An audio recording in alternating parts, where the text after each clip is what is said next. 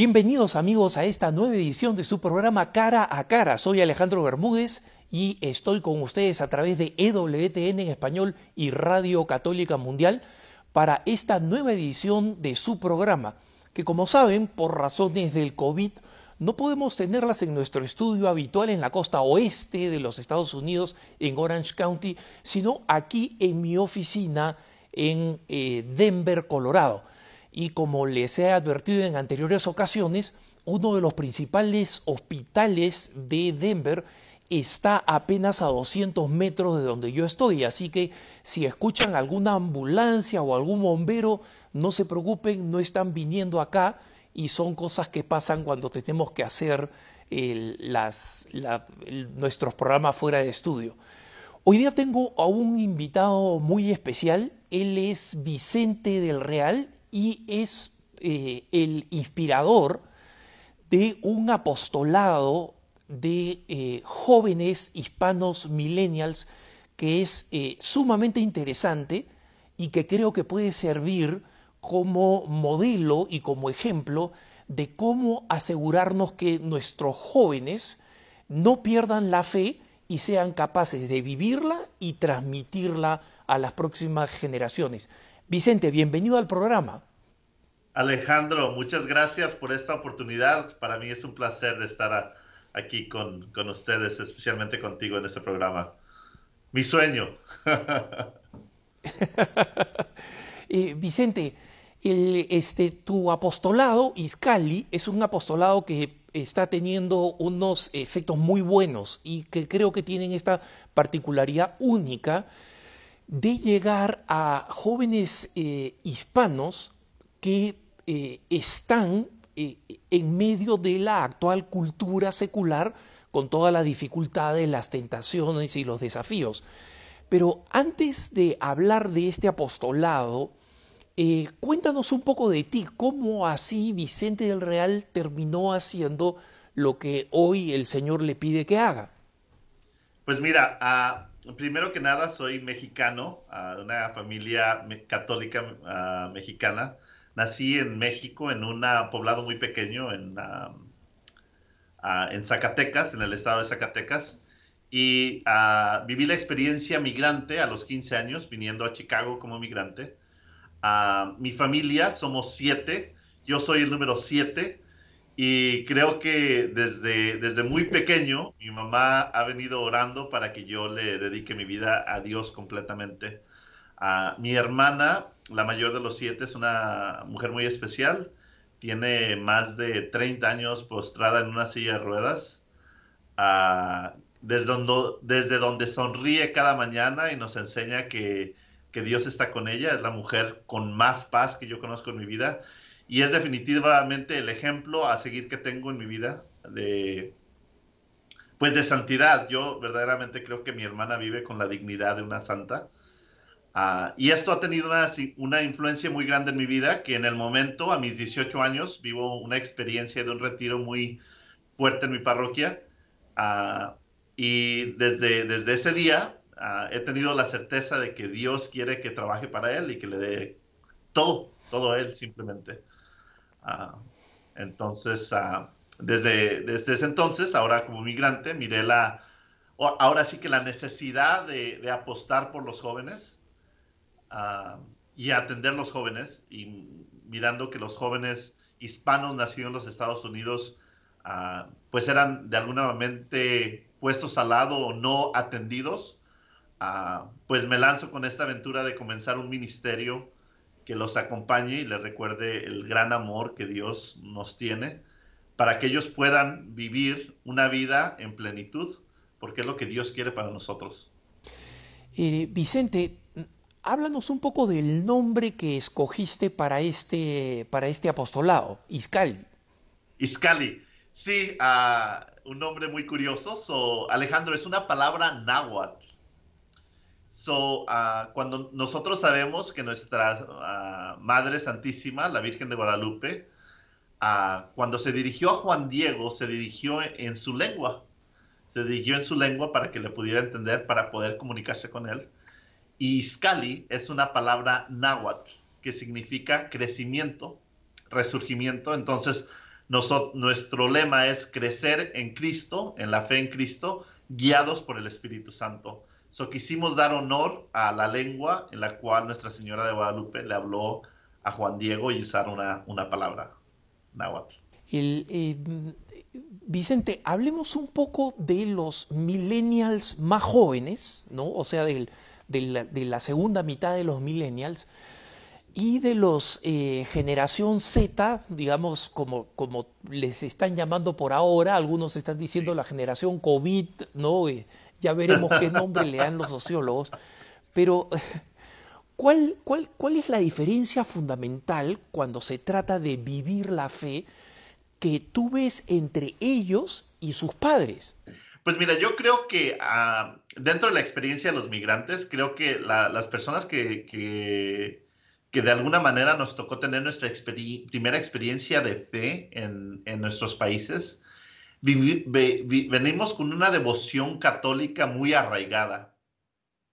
A comparación de los jóvenes más jóvenes, que quizás no han tenido una experiencia de fe, quizás sus padres no han estado tan involucrados en la iglesia, quizás sus padres no están tan bien formados en la fe. Ah, entonces hay, hay, una gran diferencia. Yo miro, primero que nada, ¿no? Para los jóvenes más jóvenes, la tecnología y el uso de la tecnología, pues es súper importante. Cuando nosotros, yo tengo 31 años, yo me siento muy cómodo ah, haciendo y usando la tecnología, pero para mí el contacto personal es más importante. Yo creo que empezamos a ver diferencias ahí en cómo nos conectamos diferente, cómo nos relacionamos diferente.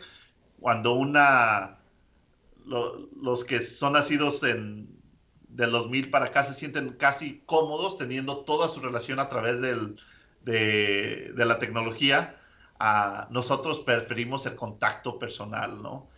Pero creo que hay muchas similitudes en que somos una generación y media, ¿verdad? Con busca de un propósito y ah, buscando nuestra fe, buscando, reconectando nuestra fe, porque ah, somos como la transición de, el catolicismo tradicional bien arraigado en casa, ahora a un catolicismo que necesitamos conocer para poder vivir y transmitir.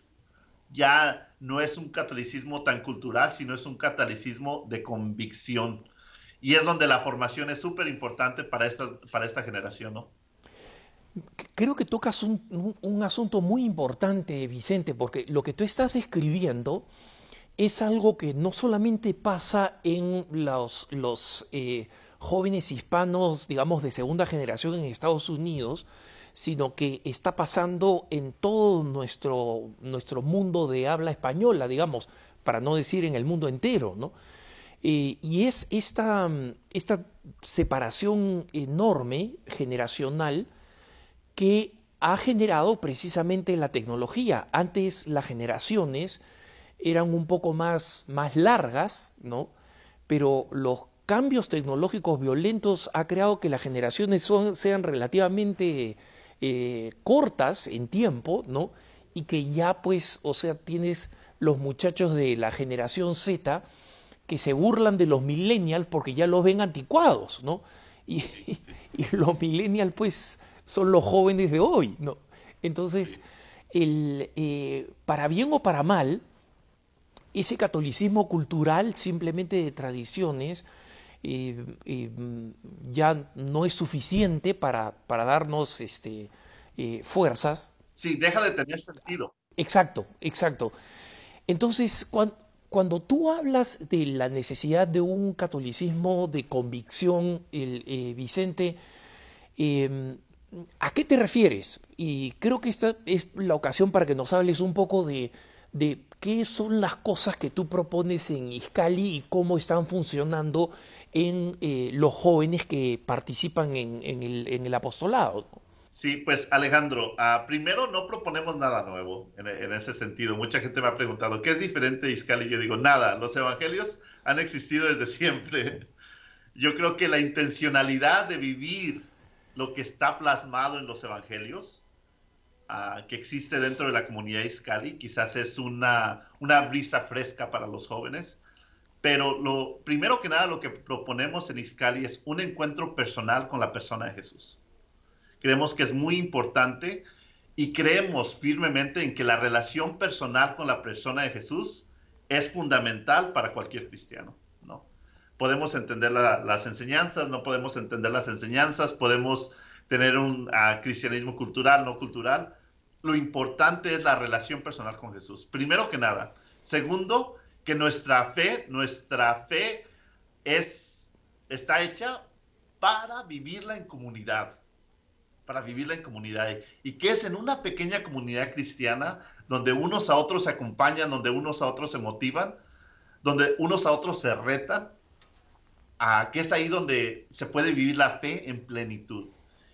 Y quizás en un tercer rasgo es que no, no tienes que esperar a, a ser un adulto, un mayor, sino que Dios desde el principio, desde Génesis, está llamando a jóvenes, que Jesús en términos de hoy era un joven adulto, ¿verdad?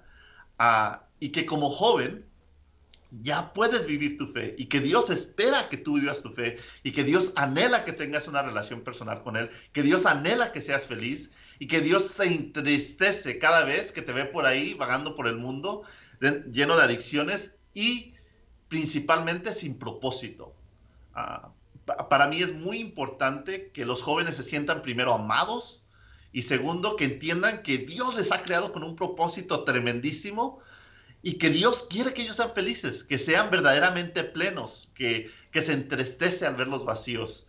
Y gracias a Dios hemos llegado a transmitir este mensaje a, pues a bastantes jóvenes, de tal manera que hoy tenemos a una comunidad fuerte de, jóvenes que están viviendo intencionalmente a su fe como discípulos misioneros estos conceptos que hablas, ¿no? De ser discípulos y misioneros, es algo que forma parte muy fuerte de la tradición de la Iglesia en América Latina desde, desde el encuentro de Aparecida, ¿no? Y no es casual que los uses, porque además el, el, Papa Francisco le ha dado un nuevo impulso, ya un impulso universal, no solamente latinoamericano, a esto de ser discípulos y misioneros, ¿no? Eh, pero primero se es discípulo y por eso tú mencionabas esta importancia del encuentro personal con Jesús. En Iscali, ¿cómo enfocan el tema de la formación, Vicente? Pues mira, nosotros ah, tenemos, primero que nada, ah, hoy en día tenemos más de 21 jóvenes en formación en instituciones ah, católicas de educación católica tomando clases de ministerio, de teología. Tenemos gente en Dayton University, tenemos gente en Dominican University, tenemos gente en Notre Dame University, ah, tenemos gente también aquí en el, seminario local. Nosotros nos hemos dado cuenta que los jóvenes buscan recibir información formal.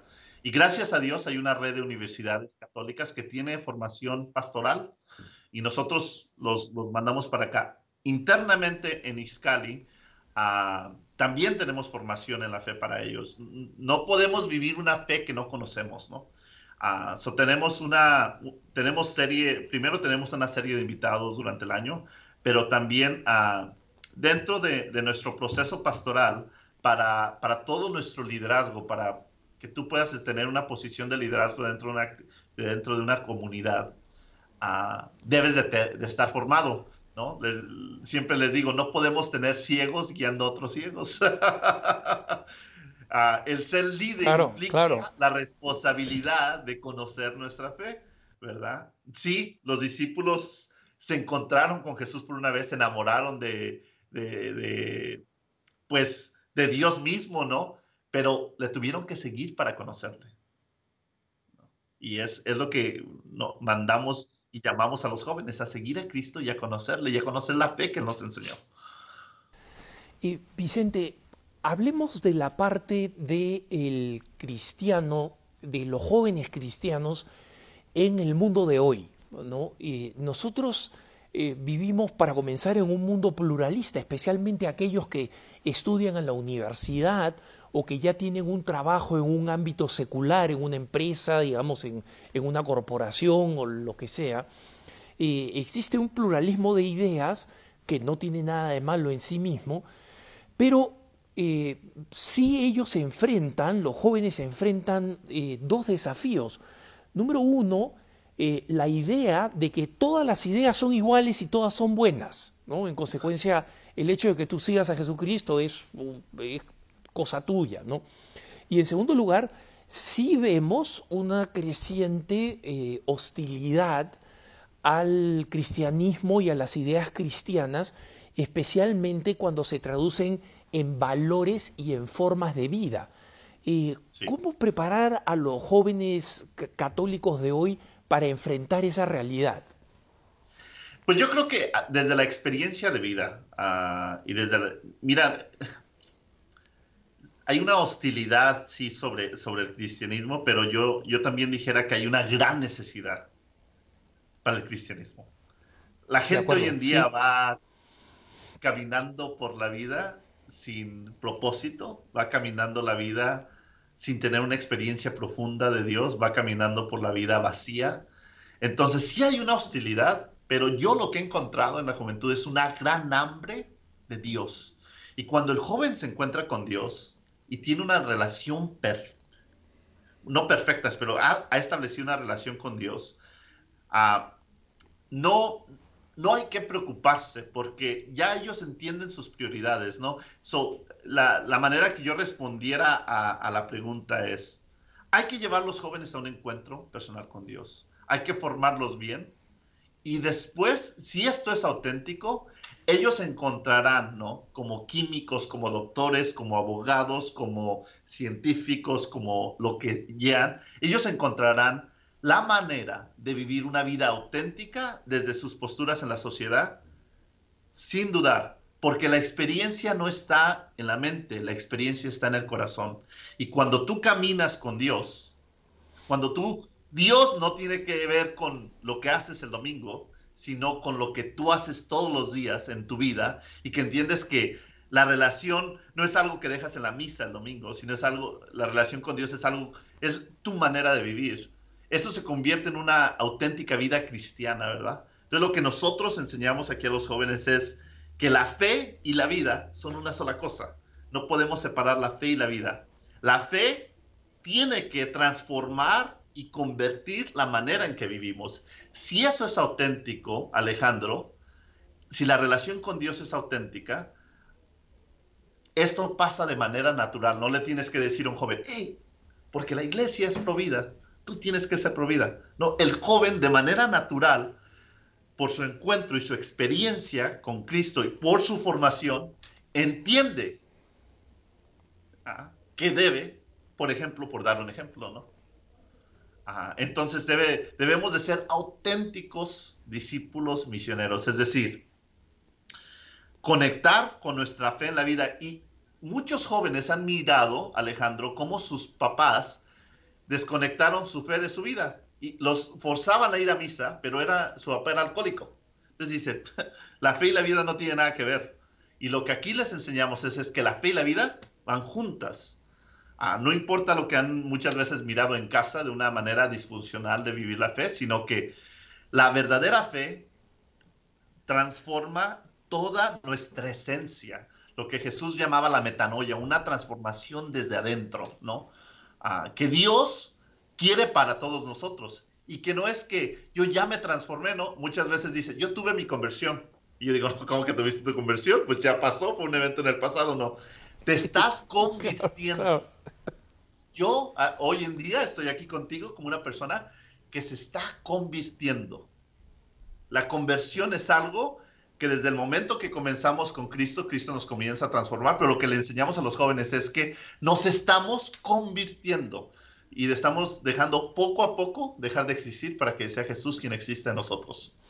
Eh, Vicente, e, es, es, una visión muy apelante y, como tú dices, no es algo que se ha inventado ahora en, en el 2020, ¿no? Es, es la misma experiencia de Jesucristo que le dijo a los primeros discípulos, vengan y vean dónde vivo yo, ¿no? El, ¿Tú cómo has, experimentado eso en tu propia vida? ¿Cómo comenzaste a, convocar a, los primeros jóvenes para, para formar Iscali? ¿Y, o, qué ejemplo recuerdas de algunos de los muchachos, y eh, de las muchachas más jóvenes que están que eh, que han sabido ser eh, imanes de la fe para jóvenes que los rodeaban y que estaban, como tú dices, este, caminando como zombies, ¿no? Sí, mira, desde nosotros nuestra primera experiencia es una experiencia de, ah, le llamamos en inglés faith awakening, una experiencia de despertar la fe. Uh, lo, llevamos a un retiro de iniciación de tres días, donde nos enfocamos a crear un espacio para que ellos reflexionen quiénes son, dónde están, a dónde van y qué tiene que ver Dios con ellos. ¿no? Y les damos una experiencia de, muchos de ellos han intentado drogas, han intentado uh, la adicción que te puedas imaginar, salud. le han dado la oportunidad a todo en el mundo y lo que nosotros le proponemos es, si ya intentaste las drogas, te sientes, sigues sintiendo vacío. Si intentaste la pornografía y te sientes, sigues sintiendo vacío. Si ya intentaste esta o aquella adicción, te sigues sintiendo vacío. Ahora, dale una oportunidad a Dios. Y si tú le das una oportunidad a Dios, verás que Dios no falla.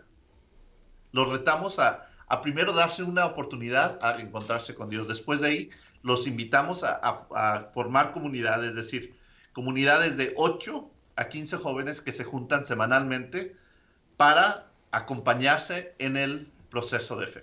So, empezamos con un retiro y después vamos a, formar comunidad. Y estas comunidades siguen recibiendo formación después de que estás un año en el, en, después de tu retiro de decisión. Después viene el retiro de discipulado, donde tú aprendes a ser discípulo. Un discípulo que el primer según los evangelios, la primera tarea del discípulo es amar, ¿verdad? Después, dar fruto, dar fruto. Si eres discípulo, das fruto. Entonces, reflexionamos en lo que implica ser discípulo de Jesús. Entonces, es muy bonito porque los jóvenes se acompañan a sí mismos en su proceso de fe. leyendo los evangelios, leyendo las enseñanzas de la iglesia, pero también en contacto con su realidad, ¿verdad? me, dices que te, te cuente un poquito, ¿no? Pues mira, desgraciadamente, ¿verdad? Ah, primero quiero hacer la anotación. La vida nocturna no es mala, ¿verdad? No es mala si tú vas y te echas una cerveza con tus amigos, no es malo. Lo que, ¿qué, qué es lo malo? Es lo malo es cuando solamente te dedicas a eso. Trabajas para, para tener una vida nocturna y sin propósito, ¿no? So, yo recuerdo muy bien un joven que vino con nosotros a sus 24 años. Él tenía desde los 12 años usando cocaína, porque todos sus hermanos habían sido narcotraficantes y él, él creció mirando eso, ¿no? Vino al retiro iniciación y él dejó de usar drogas así después del retiro, ¿no? Y un día yo platicando con él le digo, oye, pues hay gente que va a terapia por años y y aún así no puede dejar su adicción. Y me dice, mira Vicente, yo nunca había tenido la oportunidad de entender qué significaba vivir de una manera diferente. Había siempre, sola, lo único que conocía era eso, lo que me habían aprendido mis amigos, eh, mis hermanos mayores. Al mirar esta otra, otra manera de vivir de una manera auténtica y lo que Dios quiere para mí, para mí es muy simple, es una simple decisión. ¿no? Y un joven así, que desde sus 12 años en una, en una experiencia de un fin de semana, puede mirar que su vida es más que eso ah, y que nunca, nunca antes en ningún otro lugar había tenido la oportunidad de reflexionar lo que Dios y lo que él mismo quería para su vida. Y de eso tengo pues historias para platicarte aquí un rato. Me gustaría escuchar alguna más cuando volvamos de la pausa, Vicente. Estoy con eh, mi hermano Vicente del Real desde Chicago, en Illinois. Este es su programa Cara a Cara. Soy Alejandro Bermúdez. Nos vamos a una pausa, pero no se vayan porque ya volvemos muy pronto.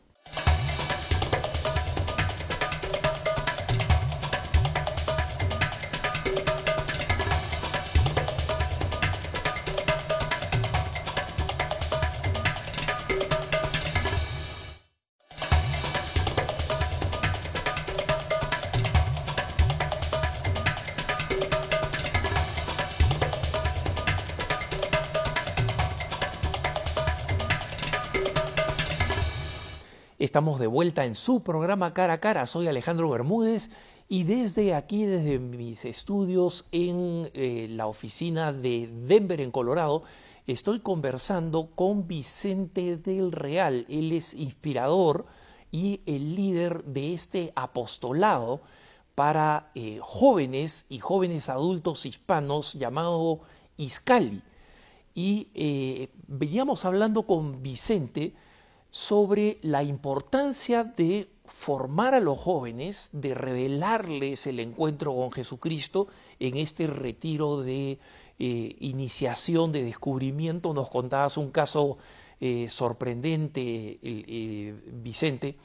Y mm, para la perseverancia, ¿cómo funcionan los grupos? O sea, está claro que como nos explicabas que es importante para que ellos se sigan formando, pero supongo que es más que formación, es también una manera de vivir la amistad, el acompañamiento, el lugar de encuentro, considerando eh, lo incompletas que son las relaciones virtuales, digamos, por la tecnología, y el enorme nivel de soledad que los sociólogos registran entre los más jóvenes, ¿no?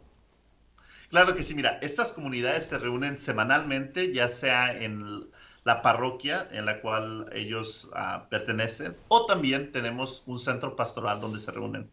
Estas comunidades tienen tres pilares. Cada en cada comunidad el joven debe de encontrarse con la alegría del Evangelio. Es decir, que Dios siempre, por muy difícil que está tu situación en tu vida, Dios siempre va a traer esperanza. De cambio, siempre. No importa dónde estés. La alegría del Evangelio. Segundo, eh, el lugar de comunidad es un lugar donde aceptamos al joven de aceptación radical, es decir, aceptamos al joven no donde nosotros creemos que debería estar, pero donde está. Si en ese momento es un momento donde no cree en Dios y se siente ateo, está bien, tiene lugar en la comunidad y ahí lo acompañamos. Es muy bonito yo. Hemos tenido ejemplos de jóvenes que son ateos, son parte de una comunidad y hacen las mejores oraciones. las mejores oraciones que todos, ¿no? Yo digo, siguen viniendo porque se sienten aceptados. una, un lugar donde, donde se encuentran con la alegría del Evangelio, otro donde son aceptados donde están. Y la tercera, un lugar de oración. Es decir, un lugar, para nosotros la oración es un lugar donde el joven entienda que la relación personal con Dios es importante y que debe desarrollarla con Él, ¿verdad?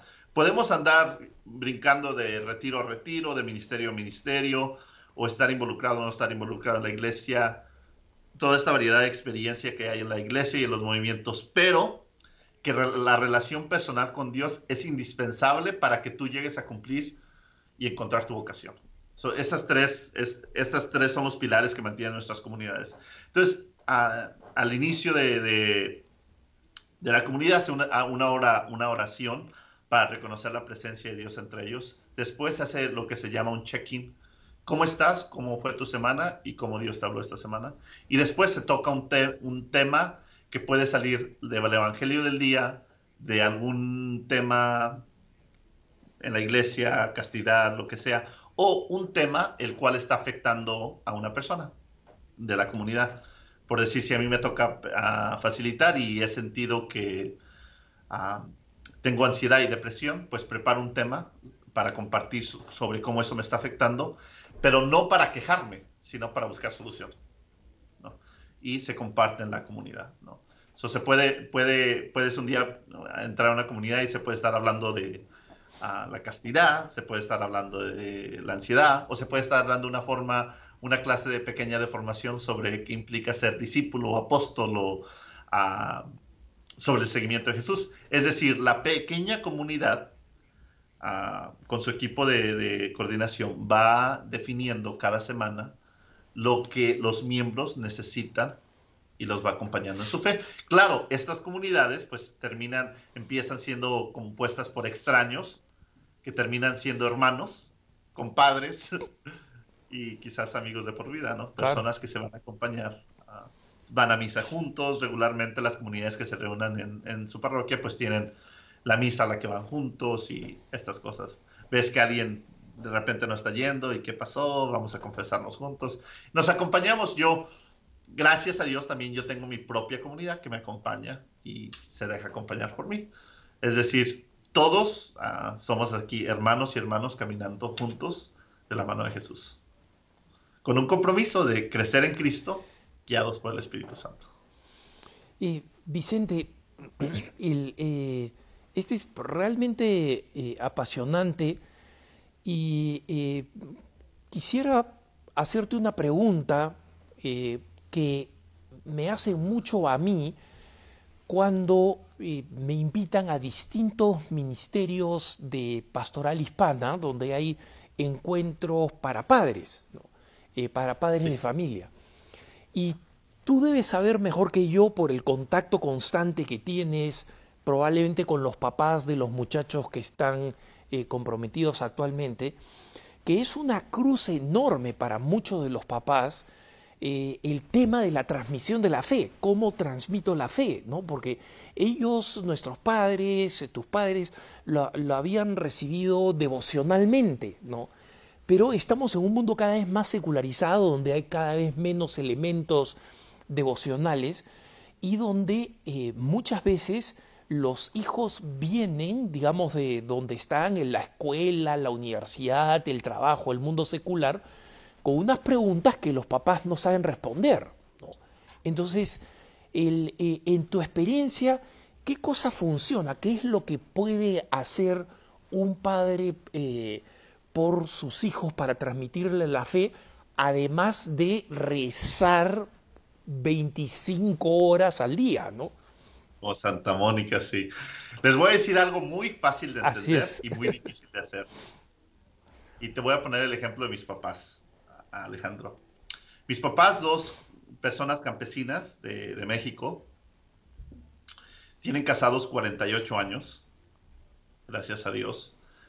Y algo que mi madre me ha dicho siempre y, lo voy a compartir ahorita es, Vicente, no te hemos dado nada más que el ejemplo. Mi mamá no me sabe explicar lo que es la transustanciación en, en la Eucaristía. No tiene formación teológica. Pero con su ejemplo, su ejemplo de vida, me ha dejado saber que gracias a su fe, ella ha podido vivir una vida virtuosa. ¿Y por qué yo digo esto es fácil de entender y difícil de hacer? Muchas veces yo me he encontrado, Alejandro, en situaciones donde el papá, la mamá están tratando de pasar una fe a los jóvenes que ellos mismos no viven. Entonces, mi reto para los padres aquí es, cuando un joven, tu hijo, tu hija, ven que tú transformas tu vida, cuando ven que tú amas plenamente, cuando tu vida es el mejor ejemplo del Evangelio, una cosa que, me gusta mucho que se dice aquí en Iscali es, tu vida va a ser el único Evangelio que muchas personas van a leer. El único Evangelio. Yo le, dijera esto a los padres. Su vida va a ser el único Evangelio que sus hijos van a leer. ¿Qué tipo de Evangelio va a ser? ¿Qué tipo Y sí, muy, muchas veces queremos que nuestros hijos sigan la fe, pero no la vivimos. Entonces, mi reto fuera, transforma tu vida, ¿no? Es muy, muy curioso. Yo tenemos un ejemplo aquí de un, joven que vino al retiro siendo ateo y cuando le preguntamos por qué viniste, dijo, porque mi papá fue a un retiro y cambió su vida y yo quiero ver, a ver si Dios puede hacer lo mismo conmigo. Wow. Jamás haya ido. si tú si tú no pones el ejemplo a tu vida, no, no, de, no simplemente de ir a misa, ir a misa es importante, pero tu vivencia, ¿no? Si tú le dices a tu hijo, no debes de mentir, y le ayudas a mentir, ya ahí el hijo, hoy en día deben de entender los padres que hoy en día los, los jóvenes miran todo con una lupa. Entonces, si ven que tú no vives tu fe, haz lo que quieras. Van a decir, pues quiero ver, enséñame por dónde. Enséñame por dónde, enséñame el camino, ¿no? Y yo le tengo mucho que agradecer eso a mis padres, que no tuvieron la formación católica para quizás explicarme todas ah, las enseñanzas de la iglesia, pero a través de cómo ellos vivieron su vida, yo pude ver que su fe, su fe era lo que, lo que tenían de especial, ¿no? Ah, muchas veces, Alejandro, hay que, hay que causar que la gente nos pregunte, pues, ¿tú qué haces? ¿Qué haces que vives plenamente? ¿Qué haces que lo que haces lo haces con amor? ¿Qué haces que amas tanto? ¿Qué haces que acompañas? ¿Qué haces que ayudas? Y la respuesta es, no, nada, sigo a Dios. Y hace falta más líderes auténticos. Sí, efectivamente, efectivamente. Son muchos los santos que tienen eh, alguna variante de esa expresión de que, eh, usaba León Blois que decía eh, las palabras convencen pero los ejemplos arrastran. Y ah, hablando precisamente de esa fuerza de arrastrar, ¿cómo has visto tú, Vicente, estas comunidades de Iscali eh, crecer no solamente en el conocimiento y en el amor de Jesucristo, en la vida comunitaria, sino también en la extensión apostólica. ¿Cómo ves los frutos del apostolado? ¿Cómo los ves crecer? ¿Y, qué historias tienes por ahí de, de sorpresa que nos puedas contar?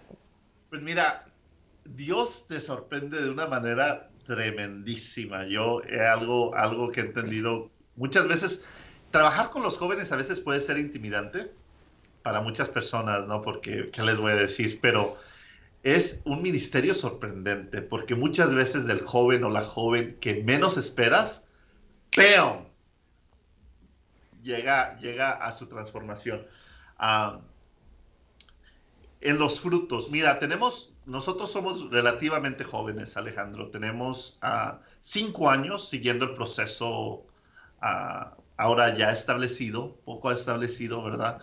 Que, seguimos de evangelización. En estos cinco años tenemos gente desde el primer retiro. Por ejemplo, se me viene a la mente un muchacho que vivió su primer retiro siendo él indocumentado en aquel entonces ni DACA tenía y a través de, de la comunidad él pudo ir al colegio y pudo ir a colegio, sacó su DACA y hoy es ingeniero, uh, ingeniero en una planta muy prestigiosa aquí de, de Chicago, ¿no? Salimos a correr la, semana pasada con él el miércoles y me dice, si no haya sido porque en aquella misa me encuentro Iscali, quizás ni, ni haya ido al colegio. Por las situaciones que estaban presentes en su familia, quizás ni haya ido al colegio. Entonces, creo que los frutos que, que puedo mencionar en el apostolado es personas que han ido por este camino cuando en realidad todo en su vida les decía, vas a ir por acá. ¿no? Tenemos ahorita en, nuestro liderazgo a una, a una muchacha que es excepcional, una profesionista, es una paralegal para una de las firmas de abogados más importantes aquí de Chicago. y su testimonio me gusta mucho porque ella durante el colegio ah, tuvo un niño, fue mamá soltera. Y ella por muchos momentos en, su vida sentía que la iglesia ya no tenía un lugar para ella, ¿no?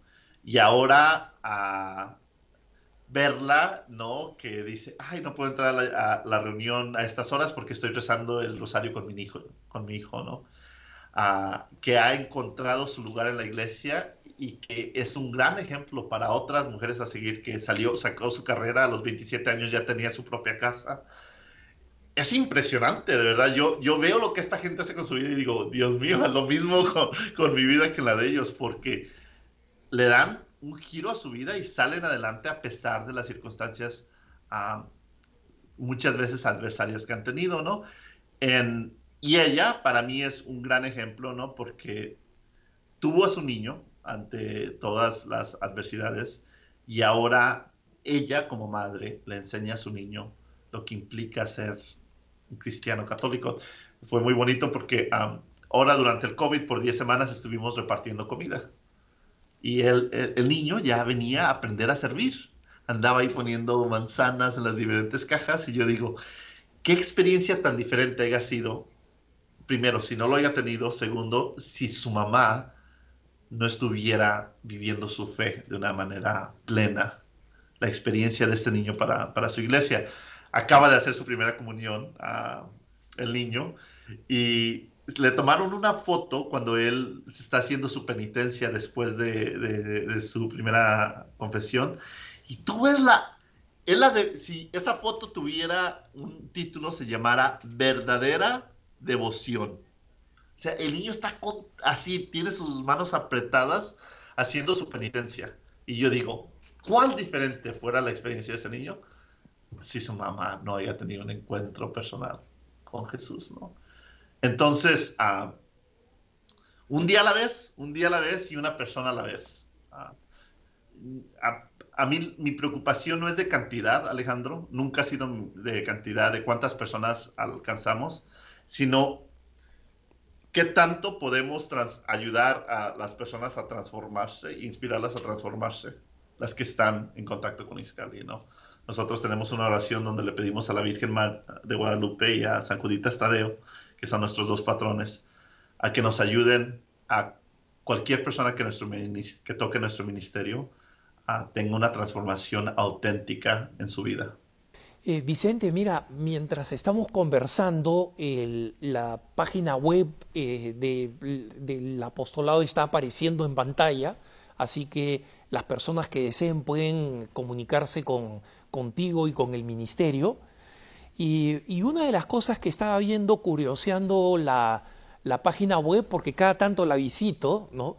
Este, hay, cosas, hay cosas nuevas, se ve que trabaja con gente joven porque está bien diseñada, es atractiva, ¿no? Eh, y una de las cosas que vi precisamente en este tiempo que has mencionado en el caso de este niñito, ¿no? Eh, que venía con su mamá a asistir, es que el, el, hecho de ser misioneros eh, les hace preocuparse también por las obras de misericordia corporales, por la necesidad de los, de los pobres, por la necesidad de las personas que están sufriendo hambre, abandono, etcétera. Háblanos también un poquito de ese aspecto y cómo eso eh, eh, no solamente satisface las necesidades materiales, sino también comparten el don de la solidaridad que es que no tiene precio, ¿no? Mira, algo muy simple que pasó durante COVID, pues ah, si sabes, Chicago fue, fue difícil en Chicago. Abril, mayo estuvo difícil acá en Chicago ah, por la pandemia y muchas familias estaban afectadas, estaban quedando sin trabajo. La comunidad hispana trabaja mucho en los restaurantes y de un día para otro se quedaron sin trabajo, ¿no? Y en Iscali nos miramos unos a otros y dijimos, pues somos seguidores de Jesús. ¿Qué hicieron los seguidores de Jesús cuando la gente tenía hambre? Jesús les dijo, vayan y denles de comer. ¿No? Dos veces lo, escuchamos que Jesús sale de la boca, vayan y denles de comer. Y dijimos, pues tenemos que hacer lo mismo nosotros, ¿no? Entonces empezamos a juntar comida los sábados y les llevábamos la despensa completa con leche, con carne, con cereal y con toda, con fruta Ah, y llevábamos la despensa completa y la dejábamos afuera de su casa con una oración para que la gente bendijera sus alimentos. Y esto lo hacían todo, desde poner las mesas, las cajas listas, las despensas listas, hasta pedir las donaciones, todos jóvenes adultos, ah, porque fue lo que Dios nos dijo en ese momento, vayan y denles de comer. Entonces, yo creo que regresamos a, lo que sigue, ¿no? Ah, la fe tiene que ser vivida en momentos de crisis, ¿qué hace el cristiano? El cristiano ayuda, se, levanta sus mangas y se pone a ayudar. Lo hemos hecho como iglesia siempre y en lo que sigamos siguiendo el Evangelio lo vamos a seguir haciendo, ¿no?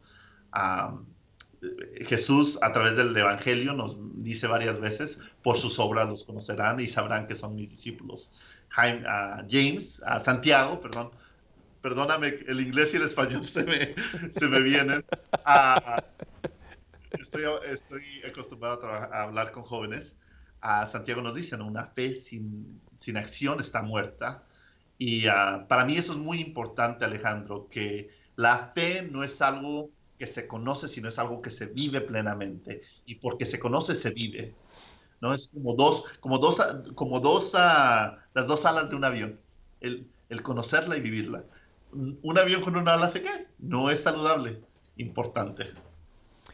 El, Vicente, este apostolado formal tiene apenas cinco años, pero me gustaría hacerte una pregunta sobre la profundización en la fe y si tú ya ves algunos signos de eh, muchachos que están comenzando a discernir respecto de su vocación, ¿no? Eh, pienso en aquellos que están interrogándose si es que el Señor los llama al sacerdocio o a la vida consagrada, a la vida religiosa o al matrimonio, que mucha gente cree que es pues la solución default, ¿no? La solución por defecto cuando nosotros sabemos que el llamado al matrimonio es una vocación, es un llamado, ¿no? ¿Cómo ves esto madurando en, el grupo de, jóvenes y jóvenes adultos? Pues mira, gracias a Dios ya nos dejó algunos matrimonios. ah, la otra cosa que te, platicara fuera, ah, tenemos tres años, hemos creado nuestros estatutos ah, y, estamos en el proceso quizás de someter para ser una comunidad de laicos consagrados. Incluso tenemos ya tres años que siguiendo el proceso de consagración de San Luis de Montfort, ah, si tú miras mi anillo, no es de casado, es de consagrado, uh, nos hemos, nos hemos uh, ahorita somos 17 jóvenes consagrados a la, a la, Virgen de Guadalupe como laicos y hemos creado uno, una, unos estatutos para pedir horas, para pedir aceptación canónica como una asociación de fieles laicos consagrados a Nuestra Señora de Guadalupe, dedicando nuestra vida completamente a la evangelización de los hispanos dentro de Estados Unidos, porque sentimos el llamado de nuestra Madre, María de Guadalupe, de hacer con los jóvenes de nuestra generación lo que ella y Juan Diego hicieron con su generación, hablarles de Dios en su idioma, en su manera, de tal manera que Dios tenga relevancia en su vida para que ellos puedan llegar a ser santos. Ah, y bajo el manto de Guadalupe nos escondemos para cumplir esta misión y nos hemos consagrado nuestra vida a ellos, no como perfectos, sino buscando ser consagrados, es decir, estar con el santo. El, em, Vicente, me encanta esto, no, no lo sabía, eh, me toma por sorpresa, pero una sorpresa alegre. Como tú sabes, yo soy consagrado, ¿no? También de una sociedad de vida apostólica ya desde hace eh, muchos años que profesé mi consagración. Eh, no dejo de dar gracias a Dios cada día por esta vocación, porque no es algo que yo elegí. Es, como sabes, vocación viene del latín vocare, llamar, y me alegra muchísimo que tú y que un grupo de muchachos jóvenes hispanos descubran también este llamado eh, y vayan eh, avanzando. Y como siempre, cuando se comienza de, de, una manera todavía tentativa, ¿no? Siempre en manos de Dios por donde los quiera llevar. Pero Vicente, salvar a esta generación para que eh, la fe se siga predicando y se siga anunciando es realmente una gran bendición y te felicito y por supuesto en, el correo electrónico y en la, página web que aparece en pantalla, eh, los jóvenes que estén interesados, los jóvenes, las jóvenes que estén interesados en conocer más de este apostolado, eh, se puedan poner en contacto contigo. Y Vicente, te hago una pregunta personal.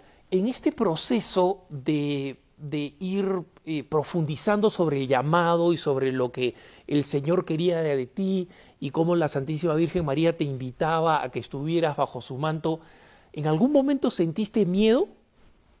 Ay, Dios mío. claro que sí, Alejandro. Y sigo teniendo miedo. Ah, es muy natural. Mira, hace, un, hace dos años un amigo mío me regaló un regalo impresionante. Me dio una reliquia con su certificado de San, del apóstol San Judas Tadeo. Ah, y yo al principio decía, pues, ¿por qué? ¿Por qué el santo de los imposibles?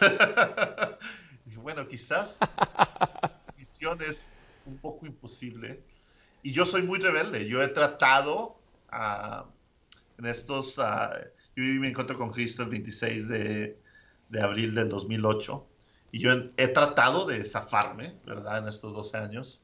de repente decir a Dios, no, no, no, yo quiero ser joven y vivir mi vida de joven. Y Dios me dice, como que me dice, sí, vete. Y ahí, ahí vengo yo solo, ¿no? Entonces, sentir miedo ha, ha sido parte del proceso también sentirme indigno de la misión que de repente un día entendí que Dios tenía para mí muchas veces. Pero me gusta mucho lo que el Papa Francisco nos dice a todos los imperfectos que estamos tratando de servir a Dios, es decir, que el diablito quiere que nos sintamos imperfectos para que no hagamos nada.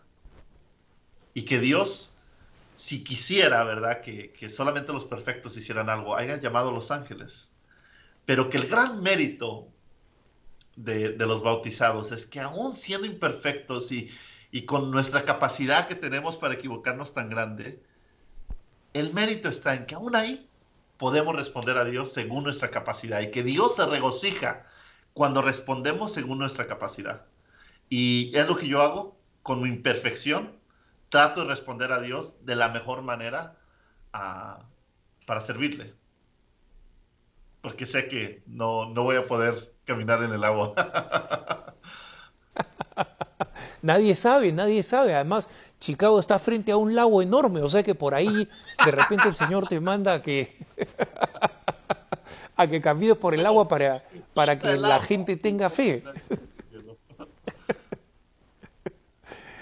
Y, Vicente, mira, eh, te agradezco que respondas con tanta franqueza a esta pregunta, porque en mi experiencia, eh, eh, el miedo es absolutamente paralizante para mucha gente que descubre múltiples señales de la llamada de Dios a una vida de plena disponibilidad apostólica, ¿no? de, total entrega.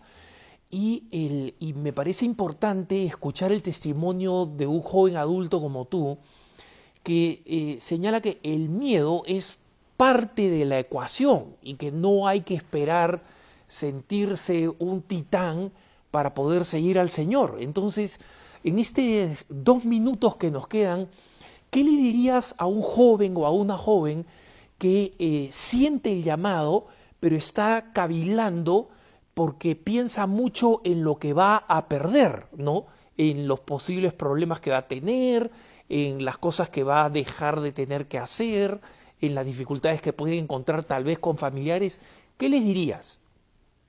San Juan Pablo II, no tengas miedo. Mira hacia el cielo y siempre confía en la fe. ¿No? San Juan Pablo II. Y ya más, más humanamente yo le dijera, no pienses en lo que ya no vas a poder hacer. Seguir a Dios, cuando Jesús se da la vuelta y le dice a esos discípulos, ¿qué buscan? Ellos se ponen nerviosos y dicen, ¿dónde vive Señor? Y ellos digan, ven y sígueme. En ese momento los, los invitó, ven y sígueme, los invitó a su mejor aventura, fueron hombres y mujeres que pasaron todas las fronteras para llevar una gran noticia. No pienses en lo que ya no vas a poder hacer, porque seguir a Dios es la mejor aventura que podrás hacer en tu vida y te llevará y pasarás fronteras, llegarás a lugares que jamás te imaginaste llegar, conocerás a personas que jamás te imaginaste conocer y Dios te llama a ser inmenso, abrir tu corazón y échate el miedo en la bolsa y camina con Él porque nunca va a desaparecer. Simplemente aprende a vivir con él. Así como aprendemos a echarnos a la bolsa la tentación, no hay lugar en el mundo donde podamos escondernos de la tentación. Así hay que echarnos la bolsa al miedo y caminar, porque el Espíritu Santo, yo siempre les digo a los jóvenes, si el Espíritu Santo te está llamando y está contigo, ¿cuál es tu excusa? No hay excusa. Vicente, muchísimas gracias. Que el Señor te bendiga y bendiga tu apostolado Gracias por habernos acompañado en este día y ya sabes, eh, los que quieren eh, saber más del apostolado de Vicente pueden comunicarse a través de la página web o del correo electrónico que aparecen en pantalla. Este ha sido un programa más de cara a cara. Soy Alejandro Bermúdez. Los dejo en compañía de la mejor información católica EWTN y Radio Católica Mundial. Y conmigo hasta la próxima. Que el Señor los bendiga.